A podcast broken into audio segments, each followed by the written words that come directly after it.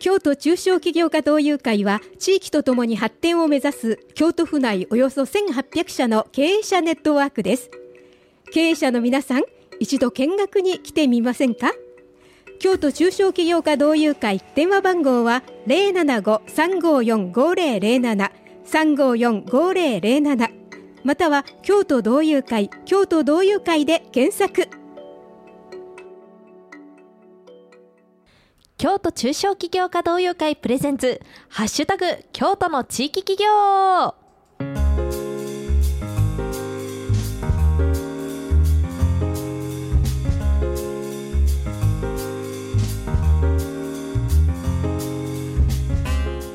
このコーナーでは就職活動を控えた現役大学生である私久保田咲が毎月第4水曜日京都の地域企業で活躍されている企業の方々をお招きして京都の中小企業地域企業ってどういう企業というところからその魅力を探っていきます。そしてこれから就職活動を考えている学生の皆さんからの疑問質問こんな話を聞きたいなどの要望なども募集しています。ハッシュタグ京都ハッシュタグ地域企業でぜひつぶやいてみてください。ということで今日もゲストの方をお呼びしています。それでは自己紹介お願いします。はい、えー京都中小企業家同友会東山支部で副支部長をさせていただいております株式会社和光社代表取締役の西谷と西谷真一と申します。よろしくお願いします、西谷さんよろしくお願いしよろますしくお願いします。はい。ではね早速質問していきたいんですけれども、はい。えー株式会社和光社はどんな会社で会社なんでしょうか？はい、えーまあ、1994年に創業した会社なんですが法医というお寺のご住職が着られているもののクリーニングと補修を専門とした会社になります。はい。ねすごく京都らしいはい、ね企業さんですよね。ありがとうございます。はい。ねあのー方位のクリーニングされているということなんですけれども、はい。あのー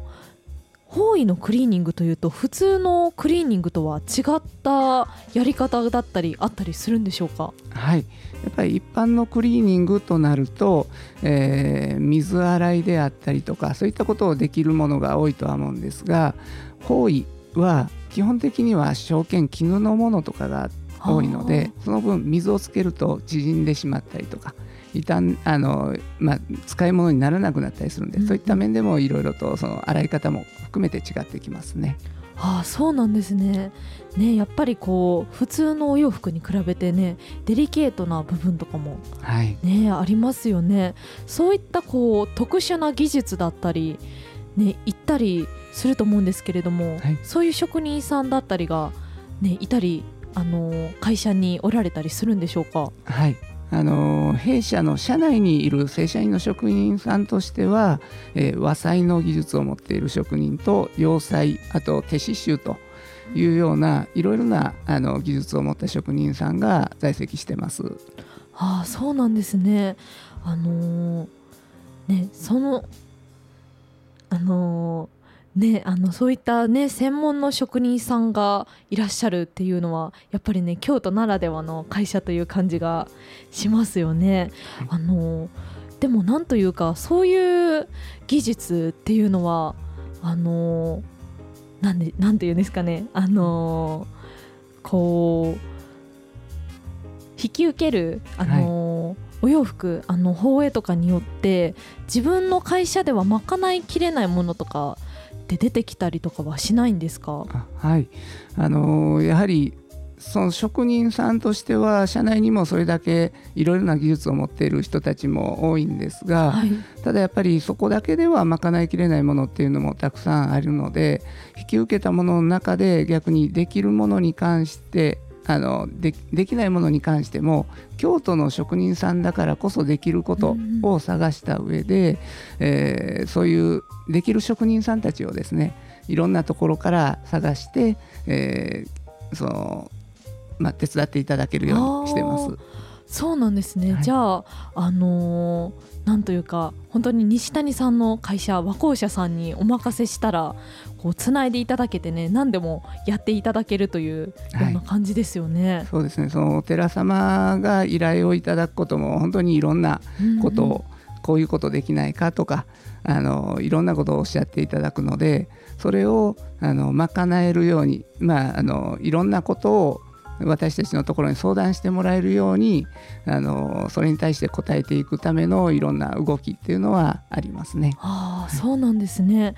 あのそしてですねあのこの株式会社和光社さんが設立された経緯についても教えていただけますでしょうか？あそうですね、えーとまあ、私が2代目になるんですけども先代の社長がもともと保険のセールスマンの仕事をしてて、はい、でその中でお寺様のご住職が亡くなられた時にあの奥さん方奥さんやその息子さんたちが、そのお寺から出ていかなあかんと。いうようなそういう宗派もあったりするんです。あそうなんですね、は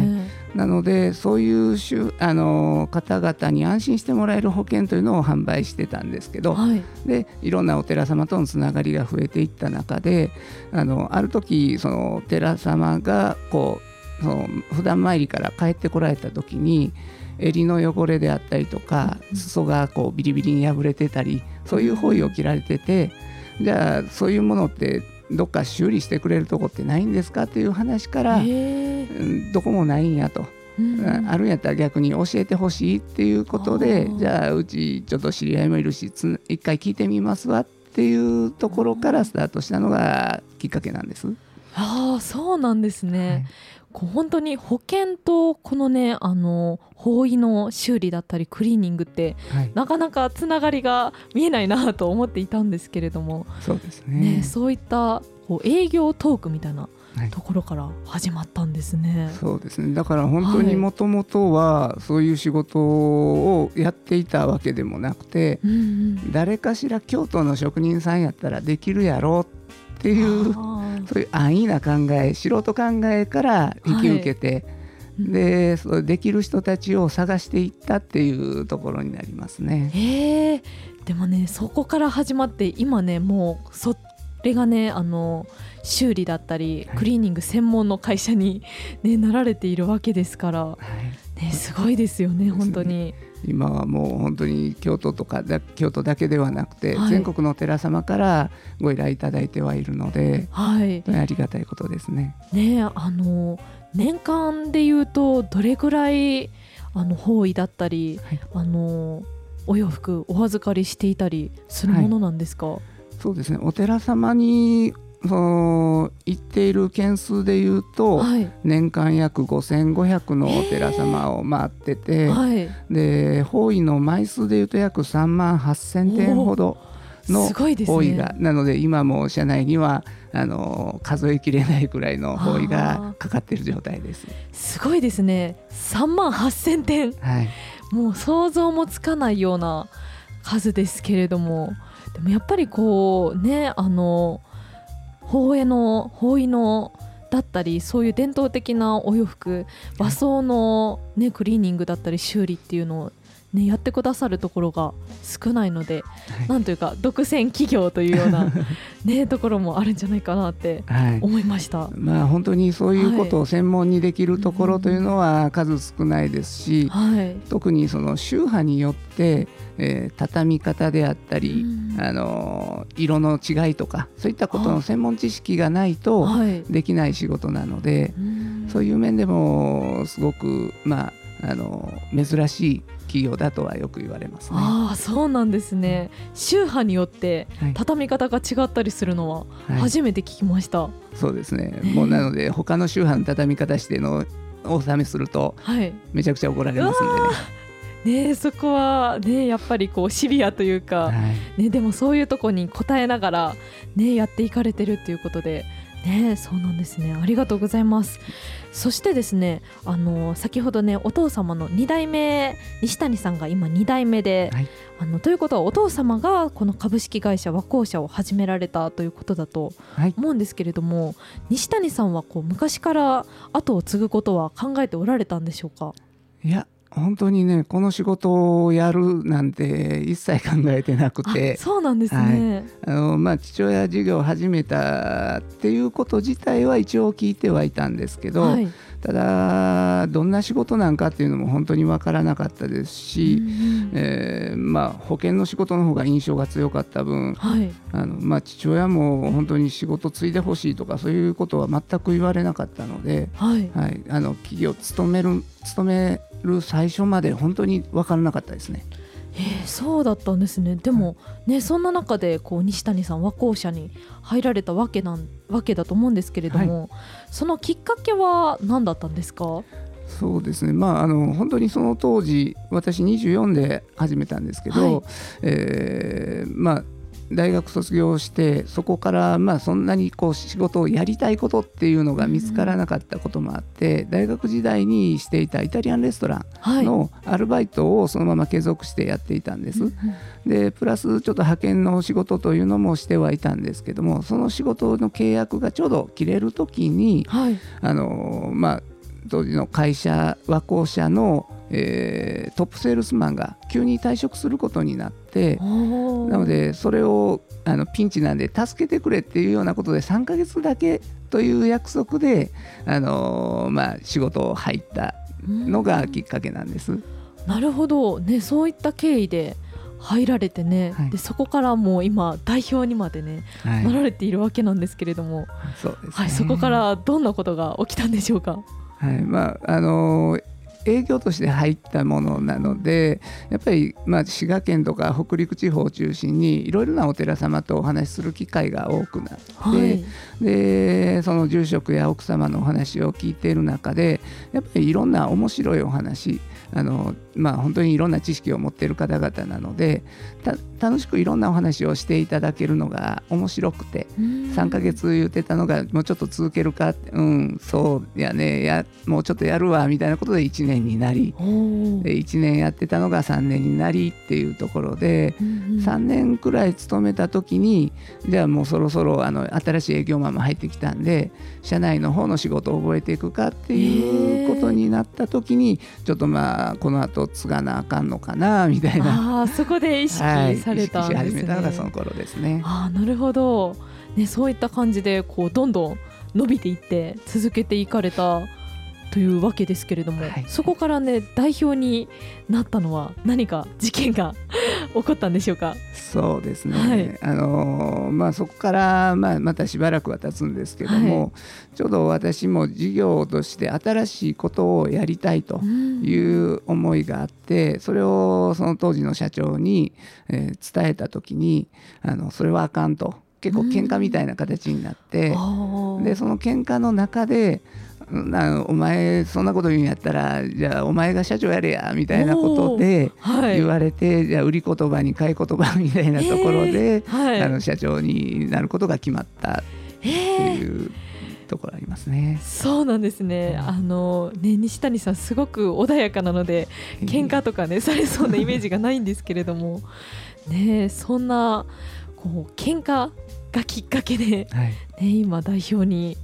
なられたんですね、はい、もう本当にその代表にな,、なるって決まったのがその実際に変わった時の2か月前くらいだったので、はい、そこからまあその10周年えー、ごめんなさい20周年の記念の時に発表をみんなにするということで、はい、そこの、あのー、まあ、あのいろんな取引先に話をするとかそういうのはピッチ短く本当に急ピッチでやってましたね。うん、はあ、そうだったんですね。はいねすごく慌ただしく代表になられたということで、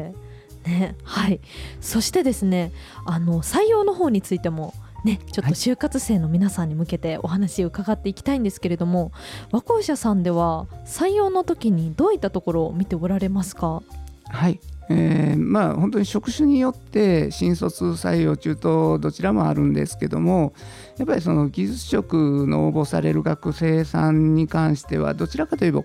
科目に仕事される方々が多いです。はい、職人気質そうですね。ねはい、ただまあその仕事自体を科目にするということだけではなくてやっぱりそのいろんな人との関わりの中でコミュニケーションをあのすることしてもらうことも大切なんで実際に面接とかで見させてもらうのは会話のキャッチボールができてるかとか相手の方を見てあのしっかりと話ができてるかというようなところは特に注意して見ています。はい。ありがとうございます。それではですね最後にこれから就活を控えた学生のリスナーさんに向けてメッセージもお願いできますでしょうか？はいえーとまあ、私も本当にそのやりたいことが見つからない状態でもともといた中で就職ということにはなったんですがやっぱりその理想の会社っていうのを決めて追い求めるっていうのも必要なことかもしれないんですけどもまずは本当に自分ができることからやってみるチャレンジしてみるっていうことをしてもいってもらえればなと思います。で会社の大小だけではなくて本当に取り組んでいることに自分が共感できるかどうか。なので、えー、手伝いたいっていうふうに本当に思えるかどうかということをしっかりとあの考えて就職活動に臨んでもらえればということとあとは、まあ、あの面接官の方々から質問はないですかとか聞かれた時にはあの、